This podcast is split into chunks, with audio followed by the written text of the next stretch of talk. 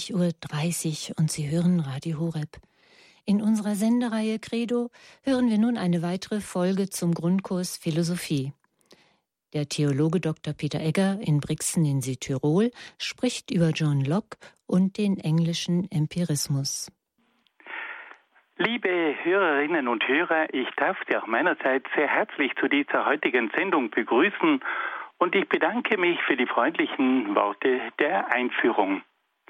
Bevor ich mit meinen Ausführungen beginne, darf ich Sie bitten, dass wir miteinander ein Gebet sprechen, damit der Geist Gottes uns durch diese Sendung begleiten möge.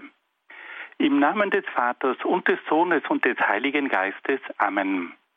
Komm, Heiliger Geist, und erfülle die Herzen deiner Gläubigen und entzünde in ihnen das Feuer deiner Liebe. Sende aus deinen Geist und alles wird neu geschaffen und du wirst das Angesicht der Erde erneuern. Dann wenden wir uns auch an die Mutter Gottes und bitten sie um ihr fürbittendes Gebet. Gegrüßet seist du, Maria, voll der Gnade. Der Herr ist mit dir. Du bist gebenedeit unter den Frauen und gebenedeit ist die Frucht deines Leibes, Jesus. Heilige Maria, Mutter Gottes, bitte für uns Sünder, jetzt und in der Stunde unseres Todes. Amen. Dann wenden wir uns auch an die Engel und bitten sie um ihren Schutz und um ihr Geleit. Engel Gottes, unsere Beschützer, denen des höchsten Vaterliebe uns anvertraut hat, erleuchtet, beschützt, regiert und leitet uns. Amen. Und dann wenden wir uns noch an einige Heilige und Selige, die sich in besonderer Weise mit philosophischen Fragen aus christlicher Sicht beschäftigt haben. Heiliger Augustinus, bitte für uns. Heiliger Thomas von Aquin, bitte für uns. Heilige Edith Stein, bitte für uns. Seliger Kardinal Newman, bitte für uns. Und heiliger Papst Johannes Paul II, bitte für uns. Im Namen des Vaters und des Sohnes und des Heiligen Geistes. Amen. Liebe Hörerinnen und Hörer, bei unserer letzten Sendung haben wir über die philosophische Strömung des Empirismus gesprochen. Es handelt sich dabei um eine philosophische Strömung aus dem 17. und 18. Jahrhundert. Der Empirismus ist vor allem in England entstanden und hat sich dann über ganz Europa verbreitet. Das Wort Empirismus ist ein griechisches Wort und bedeutet Erfahrung. Die Philosophie des Empirismus ist also eine Philosophie, die auf der Erfahrung aufbaut. Und wir können ja auch in unserem eigenen Leben feststellen, dass die Erfahrung tatsächlich die Quelle von vielen Erkenntnissen ist und dass auch eine reiche Erfahrung zu einer großen Weisheit führen kann. Wir können sagen, dass es wohl keine Philosophie gibt, die nicht auch auf die Erfahrung des Einzelnen, aber auch der Gesellschaft und auch der Geschichte zurückgreift. Der Empirismus war aber, das muss man sagen, vor allem eine Philosophie, die auf einer praktischen Erfahrung gründete. Man hat sich in England immer wieder die Frage gestellt, was bewährt sich denn im Leben? Was hat denn auf die Dauer Bestand? Und was ist denn dem Menschen letztlich auch nützlich? Es war also eine Philosophie, die sehr praktisch orientiert war und die auch pragmatisch war, die zweckmäßig gedacht hat.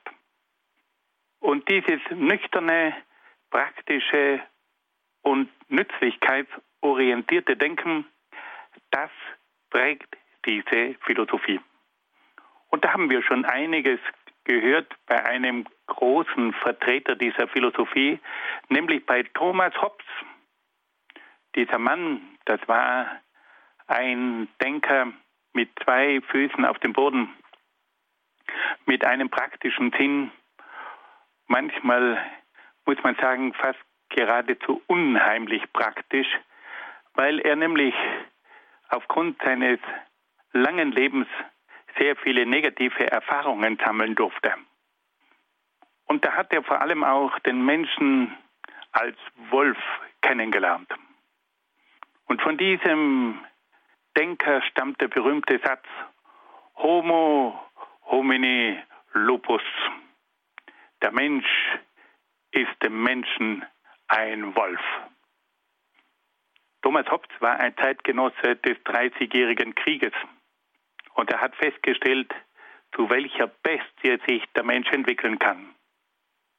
Und er hat dann eine Staatsphilosophie entwickelt, die einen starken und auch einen brutalen Staat entwickelt hat. Der Leviathan, das ist der Titel von seinem berühmten Hauptwerk, das war ein Monster. Und der Staat wurde zum Monster, der so stark war, dass er imstande war, alle Menschen zu bändigen. Aber es ist natürlich unheimlich, wenn der Staat selber zum Menschen, zum Monster werden muss, damit die Wölfe nicht mehr heulen können.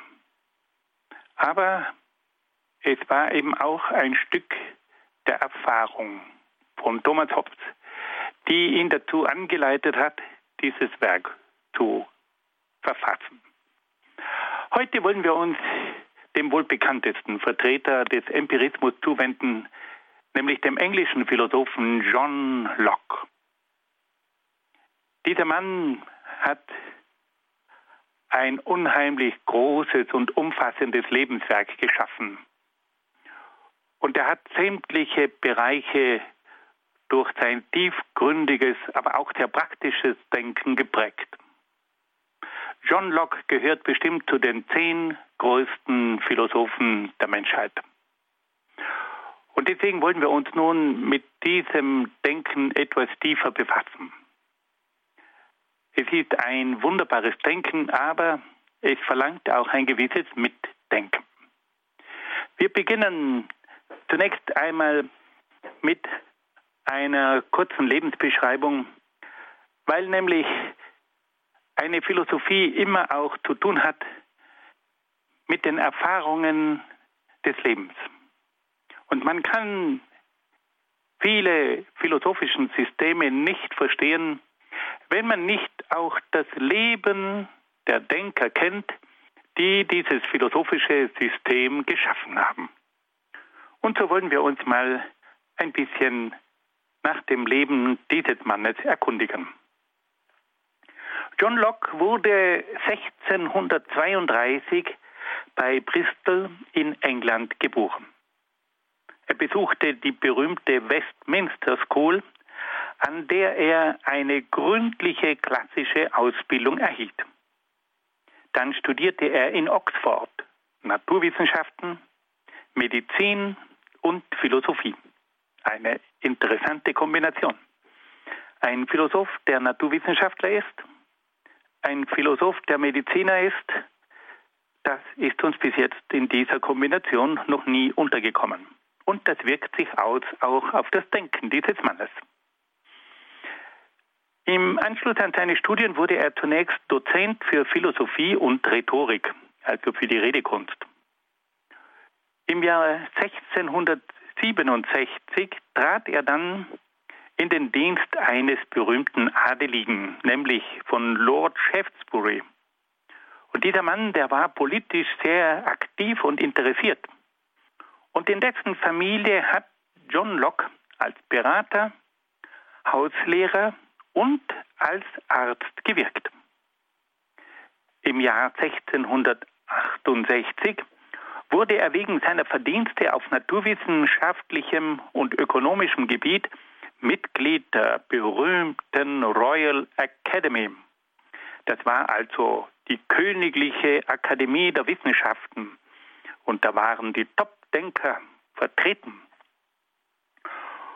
Und dann hat er auch politisch etwas Karriere gemacht, als sein Gönner Lord Shaftesbury zum Kanzler von England aufstieg, erhielt Locke ein Staatsamt. Von 1675 bis 1679 war er aus Studiengründen in Frankreich. Und da hatte er natürlich Gelegenheit, sich mit der Philosophie des Rationalismus auseinanderzusetzen. Das war ja diese andere große philosophische Strömung in Europa, die von der Vernunft ausging. Der Rationalismus geht zurück auf das Wort Ratio, das heißt also Vernunft. Das war die, man muss sagen, fast französische Philosophie in Europa, die ging von der Vernunft aus. Und die hat John Locke während seines vierjährigen Aufenthaltes in Frankreich sehr genau kennengelernt. Anschließend wirkte er wieder in London, aber nach dem Sturz von seinem politischen Gönner von Lord Shaftesbury musste er England verlassen und war dann sechs Jahre lang im Exil in Amsterdam. Und in Amsterdam hat er wieder sehr wertvolle Erfahrungen gesammelt. Holland war nämlich damals das liberalste Land in Europa. Dort hat es am meisten politische Freiheiten gegeben. Und da hat sich John Locke ein Bild machen können, wie es in einer liberalen Gesellschaft zugeht. Und diese Erfahrung in Holland hat auch sein politisches Denken maßgeblich beeinflusst. Dann kam es in England zur sogenannten Glorious Revolution, also zur glorreichen Revolution. Das war eine politische Revolution, die einen radikalen Wechsel in der Politik herbeigeführt hat. Es war dann Wilhelm von Oranien, der den Thron bestiegen hat und der John Locke die Rückkehr nach England ermöglicht hat. In den letzten Jahren seines Lebens publizierte Locke sein umfangreiches Gesamtwerk, in dem sich Schriften über Erkenntnistheorie, Rechts- und Staatsphilosophie, über Theologie, Bibelexegese, Kirchenpolitik, Wirtschaft und Finanzwissenschaft, Mathematik, Medizin und Pädagogik befanden. John Locke hatte den glücklichen Einfall, dass er dafür gesorgt hat, dass seine ganzen Schriften ordentlich gedruckt wurden und dass also seine verschiedensten Schriften dann in Buchform erschienen sind und das hatte vor allem für die Nachwelt eine ganz große Bedeutung. Es steht nämlich das Gesamtwerk von John Locke zur Verfügung. Und wir können heute noch in seinem Werk seine wertvollen Gedanken studieren. Locke starb dann im Jahr 1704 im Alter von 72 Jahren in Oates in Essex. Wenn wir dieses Leben betrachten, dann können wir feststellen, dass dieser Mann zunächst einmal die Gelegenheit hatte zu einem gründlichen Studium. Naturwissenschaft, Medizin, Philosophie. Dann hatte er die Möglichkeit, in den Dienst von einem Adeligen zu treten und dort hatte er Gelegenheit, die oberen Gesellschaftsklassen kennenzulernen. Er wurde dann gefördert auch bei seinen wissenschaftlichen Forschungen und wurde Mitglied der höchsten wissenschaftlichen Akademie von England. Und dort lernte er die besten Köpfe seines Heimatlandes kennen. Er war dann längere Zeit in Frankreich, dann auch einige Jahre in Amsterdam, in Holland und sammelte dort viele Erfahrungen. Er war also ein Mann mit einem weiten Horizont. Und er kannte die verschiedenen philosophischen Strömungen seiner Zeit. Er kannte aber auch die politischen Entwicklungen. Das alles war natürlich eine sehr günstige Voraussetzung für sein umfassendes philosophisches Denken. Und er hatte dann noch die Möglichkeit, seine Gedanken in einer Buchform zu Papier zu bringen und auf diese Art und Weise konnte er seiner Nachwelt ein abgeschlossenes geistiges Lebenswerk hinterlassen. Ja, und nun wollen wir uns auf den Weg begeben und einige Bereiche der Philosophie von John Locke kennenlernen. Wie wir schon von anderen Philosophen wissen, beginnt jede Philosophie mit der Erkenntnislehre. Und wir haben schon mehrmals darauf hingewiesen, warum das so sein muss. Ein Philosoph beschäftigt sich mit der Erkenntnis und da muss er sich zunächst einmal die Frage stellen, wie kommt denn Erkenntnis überhaupt zustande? Und wie ist es denn überhaupt möglich, eine richtige und gültige Erkenntnis zu erwerben?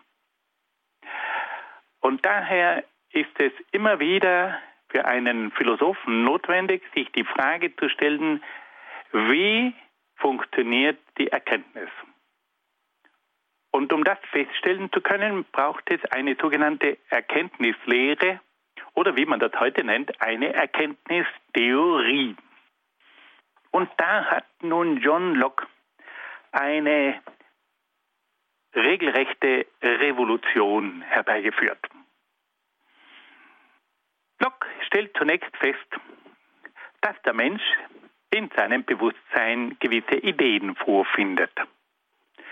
Wenn wir mal die Augen zumachen und uns einmal die Frage stellen, was schwirrt in unserem Bewusstsein an Ideen herum, dann können wir sagen, gut, ich habe jetzt mal die Idee von einem Kreis.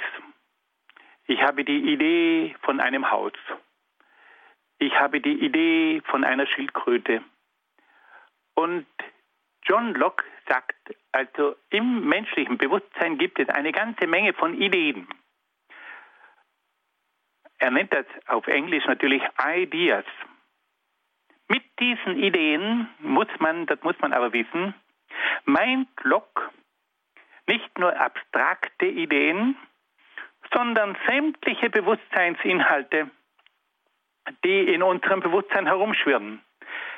Da gibt es also sinnliche Wahrnehmungen, da gibt es Vorstellungen, da gibt es Begriffe, also alles das, was in unserem Bewusstsein herumschwirrt, das nennt er Ideas, also Ideen.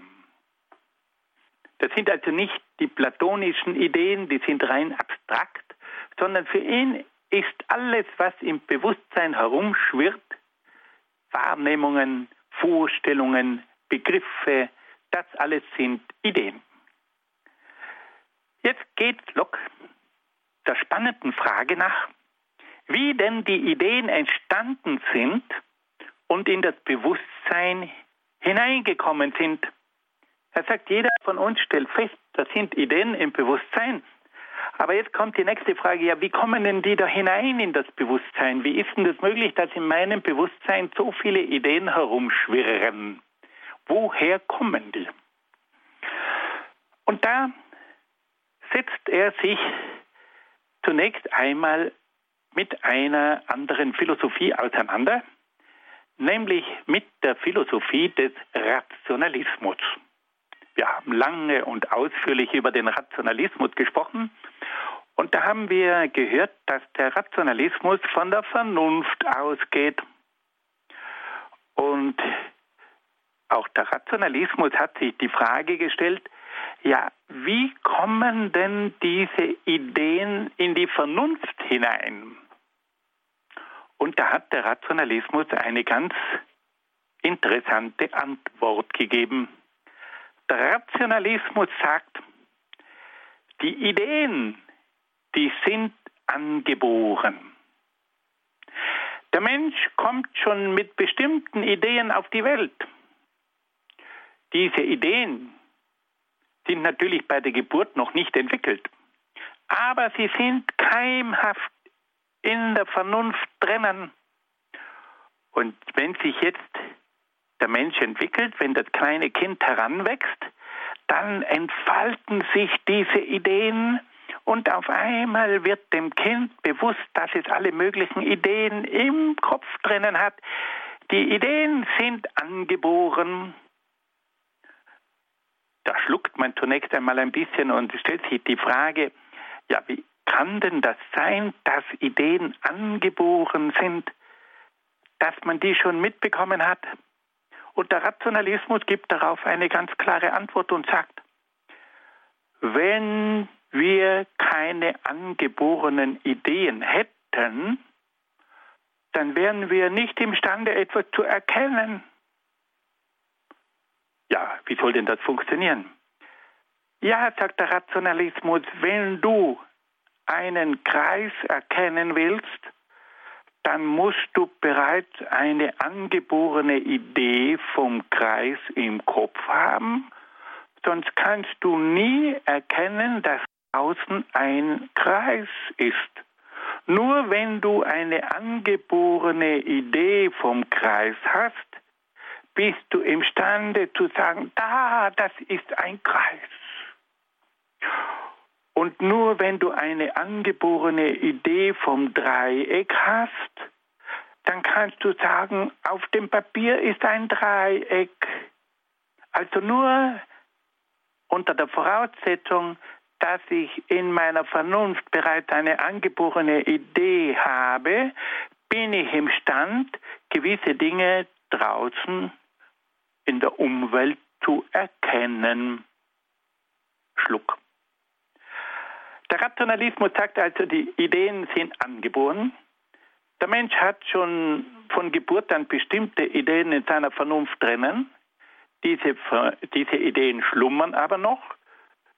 Die müssen sich erst entfalten und entwickeln. Aber wenn sie dann mal entfaltet sind, dann kann ich mit Hilfe von diesen Ideen ganz bestimmte Dinge erkennen. Und ich kann nur deswegen einen Kreis erkennen, weil in meinem Kopf schon eine Idee vom Kreis drinnen ist. Und diese Idee in meinem Kopf erlaubt mir, eine Idee draußen zu erkennen.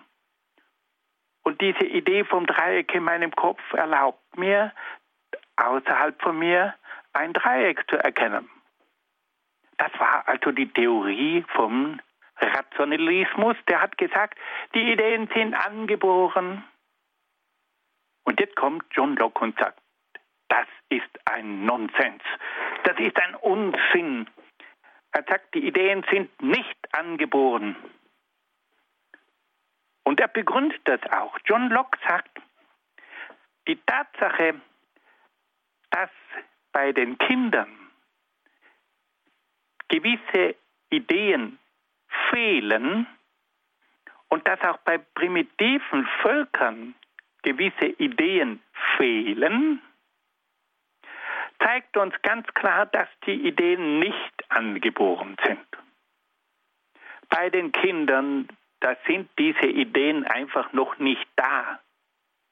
Und auch bei den primitiven Völkern, da sind diese Ideen nicht vorhanden.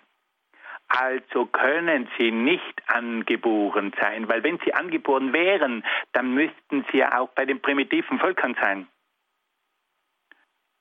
John Locke sagt also, die Ideen sind nicht angeboren. John Locke wendet sich aber auch gegen die Annahme, dass es sich bei der Idee Gottes und bei den sittlichen Ideen von Gut und Böse um angeborene Ideen handelt. Der Rationalismus sagt, die Idee von Gott hat jeder Mensch schon bei der Geburt mitbekommen. Und die Idee von Gut und Böse hat jeder Mensch von Geburt aus schon mitbekommen. Und jetzt sagt Locke, das stimmt doch gar nicht. Es gibt doch auch Atheisten, also Menschen, die nicht an Gott glauben. Und die Tatsache, dass es Atheisten gibt, ist ein Beweis dafür, dass die Idee von Gott nicht angeboren ist. Bei dem Atheisten ist da von der Idee Gottes nichts zu sehen. Und auch bei den moralischen Vorstellungen sagt er, die Idee von Gut und Böse, die ist doch nicht angeboren. Wir können doch feststellen, dass die moralischen Vorstellungen bei den Menschen aufgrund verschieden sind. Das ist nicht angeboren. Also John Locke versucht zu zeigen, dass die Ideen, die im Bewusstsein drinnen sind, nicht angeboren sind. Und er sagt, bei den Kindern stellen wir fest, dass diese Ideen nicht vorhanden sind. Wir können auch bei den primitiven Völkern feststellen, dass ganz bestimmte Ideen nicht vorhanden sind. Und auch die Idee von Gott ist nicht angeboren, weil sonst gäbe es ja keine Atheisten. Und auch die Idee von Gut und Böse ist nicht angeboren, sonst hätten die Leute nicht so verschiedene Vorstellungen von Gut und Böse. Und dann kommt John Locke zu der Schlussfolgerung und sagt, der Verstand ist bei der Geburt des Menschen eine Tabula rasa, also eine glatte Tafel, auf der nichts geschrieben steht. Die Tabula rasa, das war also ein Schreibgerät in der Antike, die Tabula, die Tafel kommt davon. Und wenn man die gelöscht hat, dann war das eine Tabula rasa. Da kommt auch unser Radiergummi davon, ja. Wenn wir radieren, dann löschen wir die Schrift aus. Und nun sagt John Locke, bei der Geburt des Menschen ist der Verstand eine Tabula rasa, also eine unbeschriebene Tafel. Da steht nichts drauf. Das Bewusstsein des Menschen ist ursprünglich wie ein weißes Papier, das erst beschrieben werden muss. Das berühmte White Paper von John Locke. Er sagt, der Mensch kommt nicht schon mit einem Buch im Kopf auf die Welt, sondern am Anfang hat er nur ein weißes Papier dabei. Und dieses White Paper, das muss jetzt erst durch die Erfahrung beschrieben werden. Und so sagt nun John Locke, da die Ideen nicht angeboren sind, kommen, können sie nur aus der Erfahrung stammen. Und da sind wir wieder beim Empirismus. Ja? Alles kommt aus der Erfahrung. Locke ist der Ansicht, dass das ursprünglich weiße Papier des menschlichen Bewusstseins erst durch die Schriftzüge der Erfahrung beschrieben wird. Das bedeutet also, dass die Ideen im Bewusstsein des Menschen nur durch bestimmte Erfahrungen zustande kommen. Das ist also die große Revolution in der Erkenntnislehre. Fassen wir das noch einmal zusammen. John Locke stellt zunächst einmal fest, dass im menschlichen Bewusstsein ganz bestimmte Ideen vorhanden sind, die Ideas. Er meint damit alles, was im Bewusstsein vorhanden ist, also die sinnlichen Wahrnehmungen, die verschiedenen Vorstellungen, die Begriffe und so weiter. Dann stellt sich Locke die Frage, wie kommen denn diese Ideen in das Bewusstsein hinein? Und da stellt er zunächst einmal fest, dass die Rationalisten, also die Konkurrenz, Folgendes behauptet hat dass die Ideen bei der Geburt schon angeboren sind. Es gibt also bereits bei der Geburt bestimmte Ideen in der Vernunft. Diese Ideen, die entwickeln sich dann und entfalten sich, aber sie sind dem Menschen und der Vernunft schon von Geburt an mitgegeben. John Locke sagt, das kann doch nicht sein, wenn wir mal feststellen, dass bei den Kindern bestimmte Ideen fehlen und dass auch bei primitiven Völkern bestimmte Ideen nicht vorhanden sind, dann können die nicht angeboren sein. Und auch die Idee Gottes ist nicht eine angeborene Idee, sonst gäbe es ja keine Atheisten. Und auch die Idee von Gut und Böse ist nicht angeboren, sonst hätten wir nicht so verschiedene Moralvorstellungen. Und John Locke sagt, der Verstand ist bei der Geburt eine Tabula rasa, also eine unbeschriebene Tafel. Es ist ein White Paper, ein weißes Papier, auf dem noch nichts geschrieben ist. Und dann sagt er, die Ideen kommen erst durch die Erfahrung zustande. Und durch diese Erfahrungen wird das weiße Papier des menschlichen Bewusstseins durch die Schriftzüge der Erfahrung beschrieben. Die Ideen im Bewusstsein sind also nicht angeboren, sondern kommen durch bestimmte Erfahrungen zustande. Nun hören wir ein wenig Musik.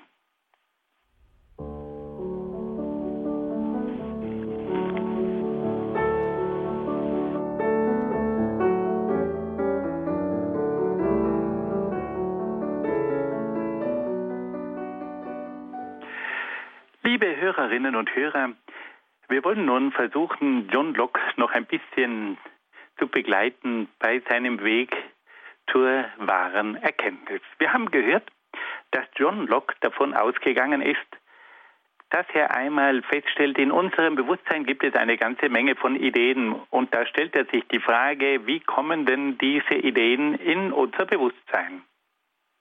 Im Gegensatz zum Rationalismus, der behauptet hat, dass die Ideen angeboren seien, sagt John Locke, dass die Ideen nicht angeboren seien, sondern dass sie aus der Erfahrung stammen. Nun geht John Locke wieder einen Schritt weiter und sagt, es gibt zwei verschiedene Arten von Erfahrungen, die der Mensch bei seiner Erkenntnis machen kann.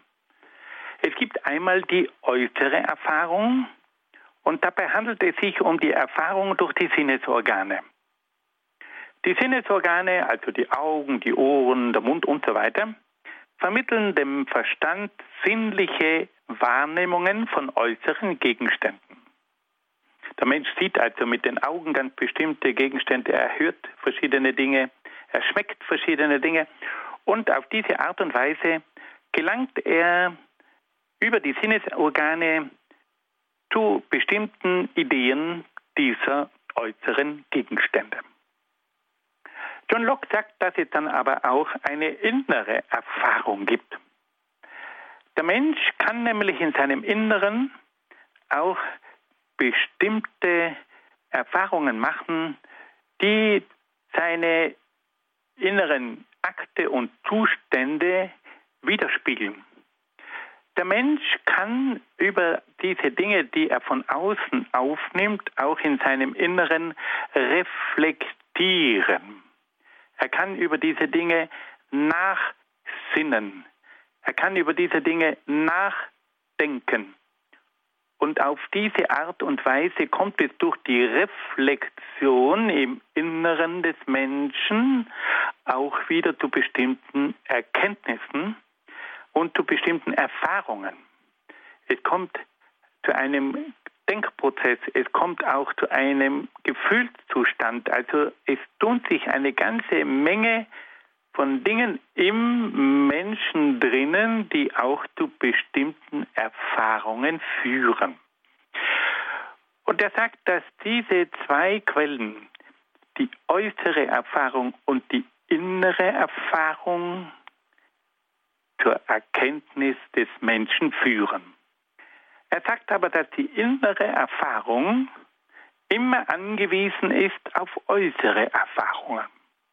Es kommen also ganz bestimmte Dinge von außen herein, äußere Erfahrungen, und die führen dann zu bestimmten inneren Reflexionen und zu gewissen inneren Reaktionen. Und John Locke sagt, wenn von außen nichts hereinkommt, dann gibt es auch im Inneren keine Reflexion, dann gibt es auch keine Reaktion, dann gibt es auch keine inneren Erfahrungen. Und er sagt, nichts ist im Verstand, was nicht vorher in der Sinneswahrnehmung gewesen wäre. Also John Locke leitet die gesamte Erkenntnis letztlich von außen her ab und nur durch äußere Erfahrungen werden dann innere Erfahrungen in Gang gesetzt. Man könnte fast sagen, das ist die völlige Umkehr der Erkenntnislehre des Rationalismus. Der Rationalismus ist von innen ausgegangen. Der Rationalismus hat gesagt, es gibt zuerst innere Ideen und durch diese inneren Ideen kann ich dann das Äußere erfassen. Der Empirismus geht den umgekehrten Weg und sagt, es gibt äußere Erfahrungen und diese äußeren Erfahrungen schaffen dann innere Ideen. Es ist gewissermaßen die Umkehr der Erkenntnislehre des Rationalismus. Nun stellt sich Locke die nächste Frage. Welche Arten von Ideen gibt es denn? Wir haben jetzt gehört, dass es durch die äußere und durch die innere Erfahrung zu ganz bestimmten Ideen im Bewusstsein kommt. Jetzt möchte Locke ganz gerne wissen, was gibt es denn da für Ideen? Und da unterscheidet er drei Arten von Ideen. Es gibt zunächst einmal die einfachen Ideen, dann gibt es die komplexen oder zusammengesetzten Ideen und dann gibt es noch die allgemeinen Ideen. Und da sagt uns Locke zunächst einmal, wenn jetzt durch die äußere Erfahrung ganz bestimmte einzelne Details hereinkommen, dann hat der Mensch in seinem Bewusstsein eine einfache Idee gewonnen. Und nun kommt der Verstand und der hat die Aufgabe, diese einfachen Ideen zusammenzufügen und auf diese Art und Weise entstehen jetzt komplexe Ideen. Wir wollten versuchen, das anhand eines Beispiels zu erläutern. Dieses Beispiel hinkt ein bisschen, aber es vermittelt uns eine Vorstellung, wie das gemeint ist. Wir haben also eine einfache Idee, ein Fenster. Dann haben wir noch eine einfache Idee, das ist ein zweites Fenster. Dann haben wir noch eine Idee, das ist ein drittes Fenster. Dann haben wir eine weitere einfache Idee, das ist eine Tür. Und dann haben wir eine weitere einfache Idee, das ist ein Dach. Das sind lauter einfache Ideen. Und jetzt kommt der Verstand und fügt diese einfachen Ideen von Fenstern und von der Tür und von dem Dach und von den Mauern, die fügt er zusammen und jetzt entsteht eine komplexe Idee, nämlich die Idee von einem Haus.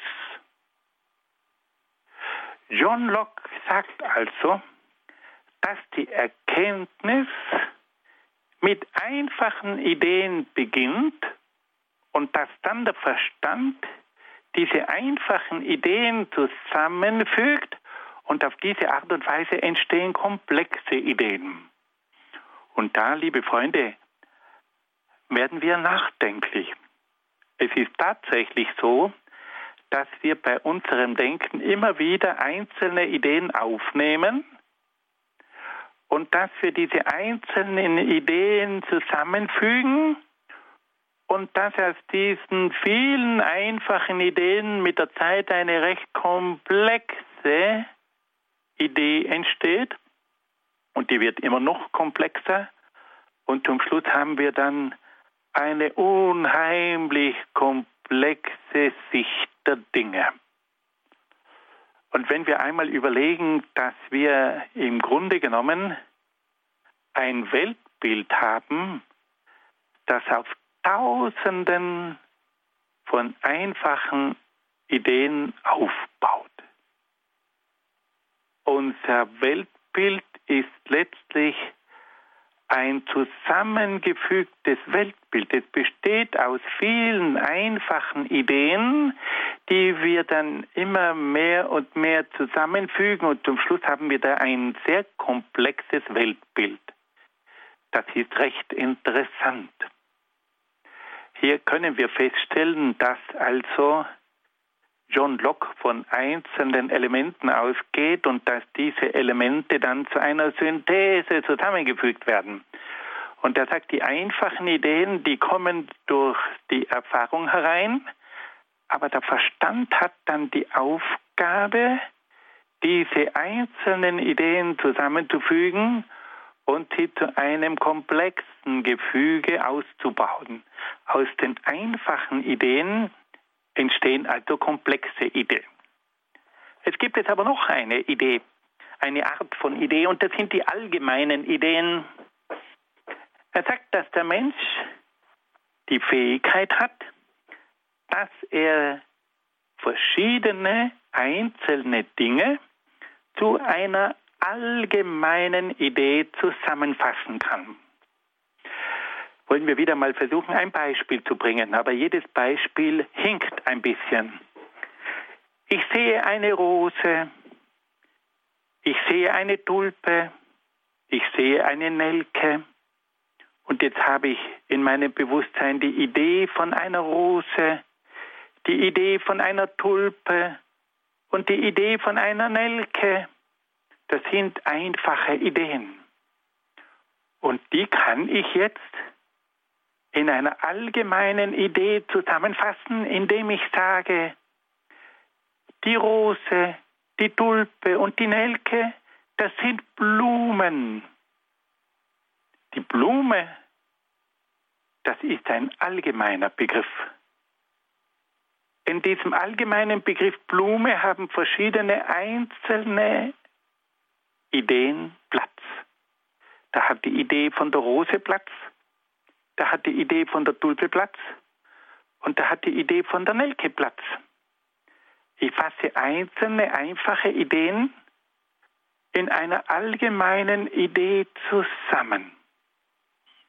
Und auf diese Art und Weise kann ich mit einem, mit einer allgemeinen Idee eine ganze Menge von einzelnen Ideen zusammenfassen.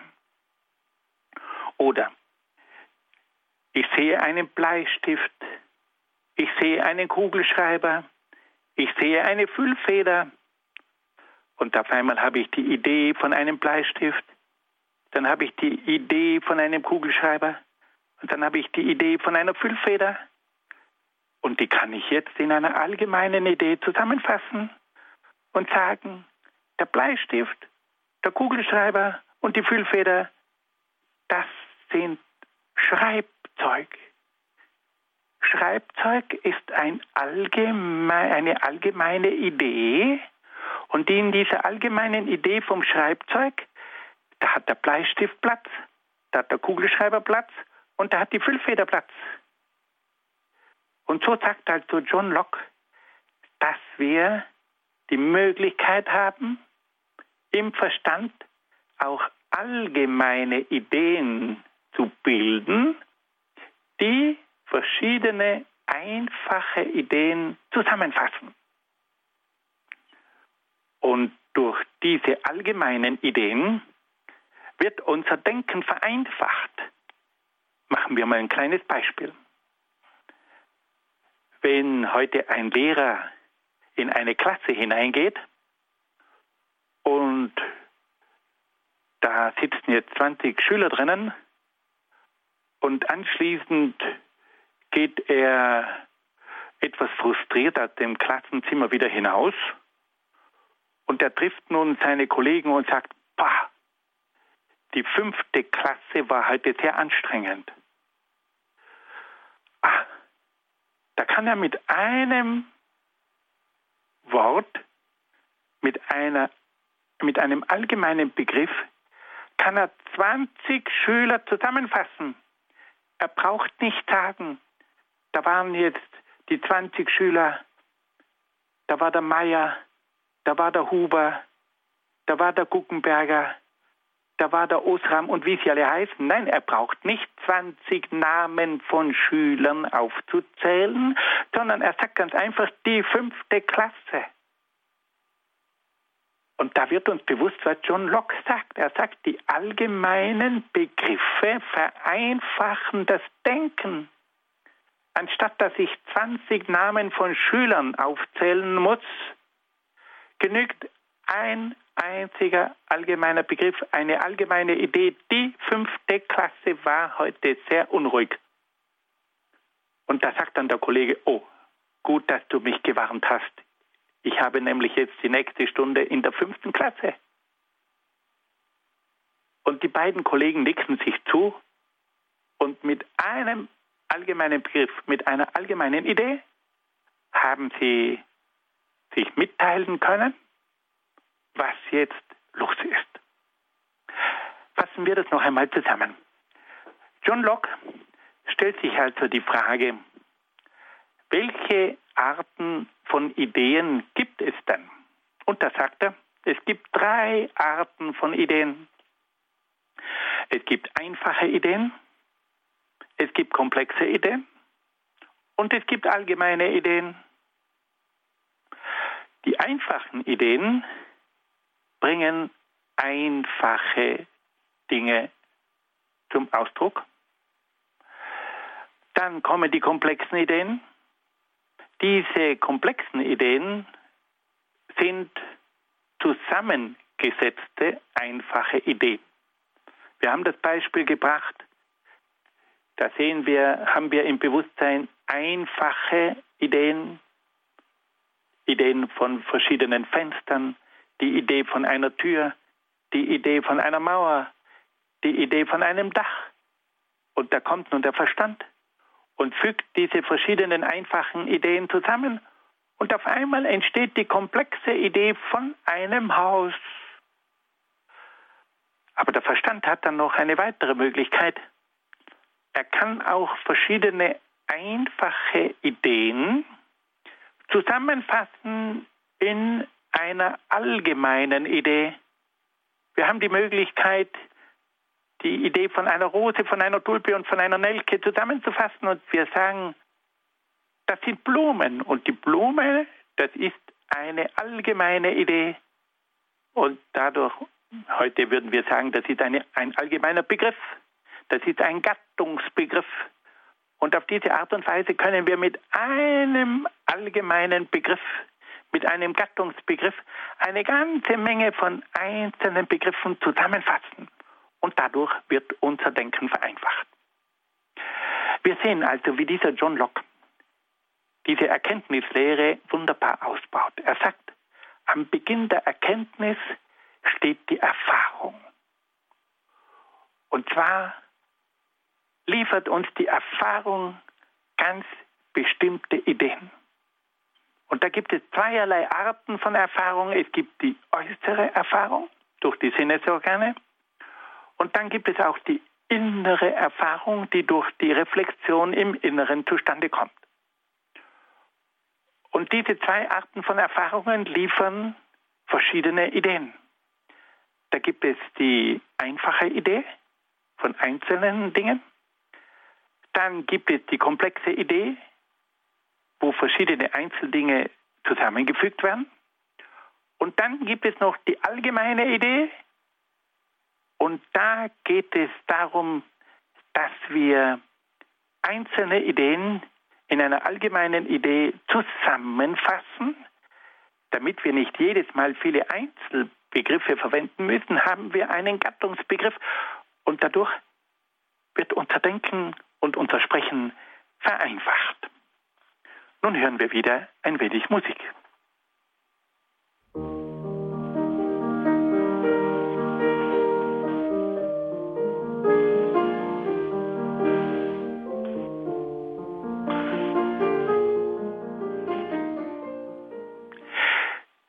Hörerinnen und Hörer, jetzt kommen wir zum eigentlichen spannenden Punkt.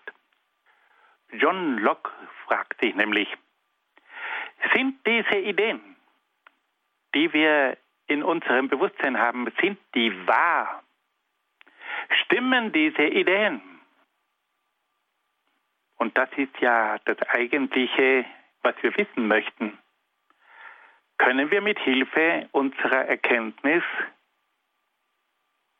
die Dinge erkennen, wie sie wirklich sind? Haben wir die Möglichkeit, die Wahrheit zu erkennen. Und da kommt nun Locke zu seiner interessanten Schlussfolgerung und sagt Folgendes. Wir haben drei Arten von Ideen. Die einfachen Ideen, die komplexen Ideen und die allgemeinen Ideen. Aber bei diesen drei verschiedenen Arten von Ideen haben wir nicht immer die gleiche Sicherheit, dass diese Ideen wahr sind. Er sagt, bei den einfachen Ideen, da können wir Sicherheit, sicher sein, die sind wahr. Und zwar warum? Diese einfachen Ideen, die kommen ja direkt aus der Erfahrung. Und was wir direkt aus der Erfahrung bekommen, das ist sicher und richtig. Wir können das nämlich auch durch die Erfahrung überprüfen. Wenn ich zum Beispiel sage, ich sehe jetzt ein Fenster, das sehe ich unmittelbar. Und das ist eine direkte Erfahrung. Und deswegen ist diese einfache Idee von dem Fenster, die ist richtig und sicher. Wenn wir jetzt zu den komplexen Ideen übergehen, die aus vielen einzelnen Ideen zusammengefügt worden sind, da sagt John Locke bei diesen zusammengesetzten Ideen, da sind wir nicht so ganz sicher, ob die wahr sind. Weil diese Zusammensetzung von diesen einfachen Ideen zu einer komplexen Idee, die ist ja in unserem eigenen Verstand geschehen. Dieser Verstand hat viele einfache Ideen zu einer komplexen Idee zusammengefügt. Und da könnte es ja sein, dass diese Zusammenfügen nicht so ganz einwandfrei ist und dass wir deswegen bei diesen zusammengesetzten Ideen nicht mehr diese Sicherheit haben wie bei den einfachen Ideen. Weil die einfachen Ideen, die können wir noch durch direkte Erfahrungen überprüfen. Ich sehe ganz bestimmte Dinge. Aha, das ist so. Bei den zusammengesetzten Ideen, vor allem wenn sie ganz komplizierte Ideen sind, da kann ja auch etwas mal schiefgelaufen sein und das kann ich auch nicht mehr so direkt mit der Erfahrung überprüfen. Und deswegen sagt er, sind wir bei den komplexen Ideen nicht mehr so sicher, ob die wirklich uns die Wahrheit vermitteln, ob wir hier eine wahre Erkenntnis haben. Und dann geht er noch einen Schritt weiter und sagt, ja, und wie schaut es dann aus bei den komplexen Ideen? Und da sagt er, die, äh, wie schaut es aus bei den allgemeinen Ideen? Und da sagt nun John Locke, die allgemeinen Ideen sind eigentlich nur mehr durch das abstrakte Denken des Menschen zustande gekommen, diese allgemeinen Begriffe, die können wir nicht mehr durch die Erfahrung überprüfen. Wenn wir heute sagen, das ist die Menschheit, wie will man, das ist ein ganz allgemeiner Begriff, eine ganz allgemeine Idee, wie will man das durch die Erfahrung überprüfen? Ich kann einzelne Menschen durch die Erfahrung überprüfen. Ich kann einzelne Dinge mit der Erfahrung überprüfen, begreifen, kontrollieren. Aber bei ganz allgemeinen Dingen, wenn ich jetzt sage, die Menschheit, das ist ja nicht mehr in der Erfahrung fassbar. Wenn ich jetzt zum Beispiel sage, die Tiere, ich kann einzelne Tiere kann ich mit der Erfahrung überprüfen, aber wenn ich jetzt sage, ganz allgemein die Tiere, die Blumen, das sind allgemeine Begriffe, da gibt es keine direkten Erfahrungen mehr. Und da sagt John Locke, das sind im Grunde genommen reine Namen, das sind reine Begriffe ohne eine empirische Grundlage. Und deswegen haben wir es hier mit geistigen Konstruktionen zu tun, aber die stehen nicht mehr auf einer unmittelbaren empirischen Grundlage. Und damit kann ich die nicht mehr durch die Erfahrung überprüfen und kontrollieren. Und da beginnt nun bei John Locke eine gewisse Skepsis. Da können wir sagen, dass der Empirismus bei den Erkenntnissen, die nicht mehr unmittelbar mit der Erfahrung zu tun haben, da wird der Empirismus ein bisschen skeptisch und sagt, das können wir nicht überprüfen. Da reicht die Erfahrung nicht mehr hin und deswegen sind wir da nicht mehr sicher, ob die Erkenntnis stimmt liebe Hörerinnen und Hörer, das ist hier eine ganz gewaltige Theorie von John Locke, die aber weitreichende ähm, Auswirkungen hat. John Locke sagt, die Erkenntnis kommt aus der Erfahrung. Und nur die Erkenntnis ist wahr, die man mit Hilfe der Erfahrung überprüfen kann. Und das ist das empirische Denken bis heute. Der empirische Denker sagt, für mich gibt es nur die Wirklichkeit, die man empirisch überprüfen kann und nur das Denken, das eine empirische Grundlage hat, ist ein wirklich fundiertes Denken. Und damit hat John Locke ein Denken eingeleitet, das bis heute weiterwirkt.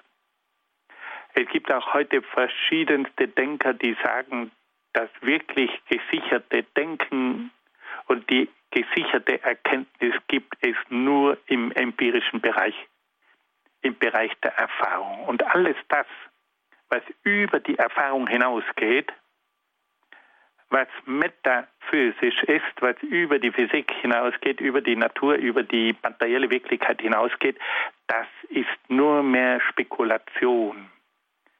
Das sind reine Begriffe, das sind reine Namen. Und da kommt man dann auch zu dieser Philosophie des Nominalismus. Da steckt das lateinische Wort Nomen drinnen. Und der Nominalismus besagt, dass ganz bestimmte Begriffe keine Beziehung zur Wirklichkeit haben. Das sind reine Namen. Ohne Bezug zur Wirklichkeit, ohne empirische Grundlage.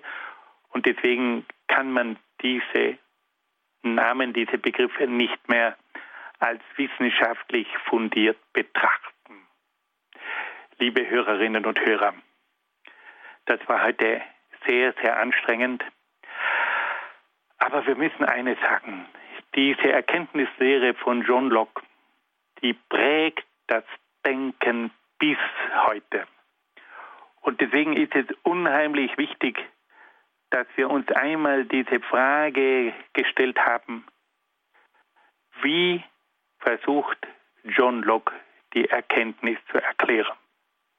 Er ist der Vater einer Erkenntnislehre, die bis in die heutige Zeit wirksam ist. Fassen wir das noch einmal ganz kurz zusammen. John Locke ist also einer der Väter der empiristischen Philosophie. Die empiristische Philosophie geht von der Erfahrung aus. John Locke versucht nun die Erkenntnislehre auf der Erfahrung aufzubauen. Er sagt, dass die Ideen, die Bewusstseinsinhalte auf die Erfahrung zurückgehen. Es gibt eine äußere und eine innere Erfahrung.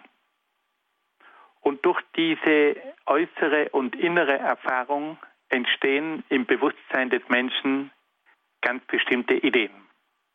Es gibt drei Arten von Ideen. Die einfachen Ideen, die komplexen Ideen und die allgemeinen Ideen. Die einfachen Ideen kommen unmittelbar aus der Erfahrung. Die komplexen Ideen werden aus verschiedenen einfachen Ideen zusammengesetzt und durch die Abstraktion kommt es dann auch noch zu allgemeinen Ideen, in denen verschiedene einzelne Ideen, einfache Ideen zusammengefasst werden. Dann stellt sich John Locke die Frage, haben diese Ideen eine Gültigkeit? Vermitteln uns diese Ideen die Wahrheit? Stimmen diese Ideen mit der Wirklichkeit überein? Und da sagt John Locke, die einfachen Ideen, die unmittelbar aus der Erfahrung kommen, die sind mit Sicherheit wahr, weil wir sie überprüfen können. Die komplexen Ideen, die zusammengesetzt sind aus verschiedenen einfachen Ideen, da haben wir nicht mehr diese Sicherheit, weil wir nicht wissen, ob bei der Zusammenstellung dieser komplexen Ideen nicht irgendwelche Fehler passiert sind. Wir haben nicht mehr die Möglichkeit, auch diese komplizierten Ideen anhand der Erfahrung zu überprüfen. Und dann gibt es noch die allgemeinen Ideen. Und da sagt nun John Locke, das sind Ideen, die sind im Verstand durch die Abstraktion entstanden. Und bei diesen allgemeinen Ideen haben wir nicht mehr die Möglichkeit, die durch die Erfahrung zu überprüfen. Und deswegen sind die allgemeinen Ideen nur mehr reine Namen. Und auf diese Art und Weise kommt also Locke zur Erkenntnis, die einfachen Ideen, die sind sicher. Bei den komplizierten Ideen gibt es bestimmte Zweifel. Und bei den allgemeinen Ideen, da handelt es sich im Grunde genommen nur mehr um reine Namen, um reine Begriffe. Und auf diese Art und Weise kommt also John Locke bei seiner Erkenntnislehre zu einem typisch empiristischen Denken. Er sagt, dass nur dort, wo es eine empirische Grundlage gibt, eine direkte Erfahrung, dort haben wir ein, eine gesicherte Erkenntnis und ansonsten ist diese gesicherte Erkenntnis nicht mehr gegeben. Und auf diese Art und Weise entwickelt John Locke die Erkenntnislehre des Empirismus, die nur das anerkennt, was auf einer empirischen Grundlage aufbaut. Liebe Hörerinnen und Hörer, ich bedanke mich ganz herzlich bei Ihnen für Ihre freundliche Aufmerksamkeit. Das nächste Mal werden wir dann sehen, wie es bei John Locke weitergeht. Ich kann Ihnen versprechen, die nächsten Kapitel werden etwas einfacher. Und ich freue mich schon jetzt, wenn wir dann über diese anderen Bereiche in der Philosophie von John Locke nachdenken. Für heute bedanke ich mich sehr herzlich bei Ihnen und wünsche Ihnen alles Gute und Gottes besonderen Segen. Herzlichen Dank an Herrn Dr. Peter Egger in Brixen in Südtirol für seine Erläuterungen und verständnisvollen Erklärungen zu John Locke und den Empirismus. Diese Folge des Grundkurses Philosophie vom heutigen 8. April ist über den CD-Dienst von Radio Horeb zu beziehen. cd-dienst.horeb.org Telefonisch ab Montag unter der Nummer 08328 921120 und als Podcast einzuhören auf der Homepage horeb.org.